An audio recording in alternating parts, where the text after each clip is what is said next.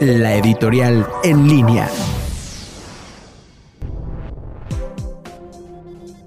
En este espacio hemos abordado sobre todo temas como el crecimiento, empleo y la inversión, todos ellos temas agregados o macroeconómicos. El día de hoy me gustaría abordar el tema del consumo, específicamente el consumo de las familias mexicanas. Y claro, como ustedes supondrán, la crisis económica agravada con la emergencia sanitaria ha impactado en la manera, los productos e incluso los lugares en donde consumimos. Los efectos de esta crisis sanitaria y la recesión ya se pueden empezar a medir, ya que el nivel de consumo privado en México cayó a niveles no vistos desde la crisis financiera global en el 2009.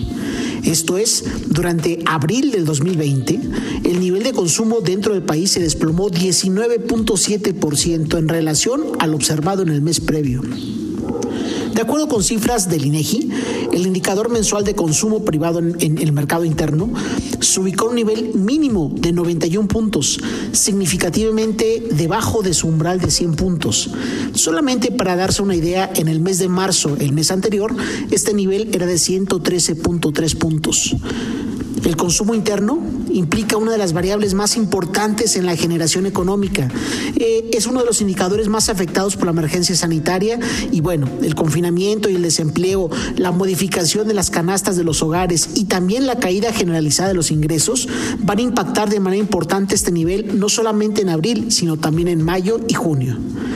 La caída menos pronunciada, es muy curioso que la caída menos pronunciada fue en el sector servicios. Esto es, las familias dejaron de, consumir menos servicios, pero sin más productos.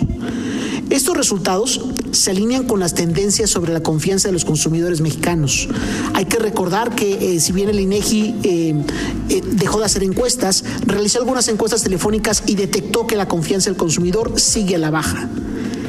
Incluso si hoy se abriera toda la economía, tendríamos serios retos, pues la parte del consumo está ante un punto de muy poca confianza por parte de las personas. Hay que reconocer que lo peor está por venir. La economía no se va a normalizar, insisto, la economía no se va a normalizar cuando se abran todos los negocios o se haya domado el COVID. No, señores, la economía todavía tiene muchos meses o quizá años para volver a recuperarse a niveles vistos a finales del 2019. Soy Daniel Aguilar, economista, y me puedes seguir en Twitter en arroba Rubén Gracias.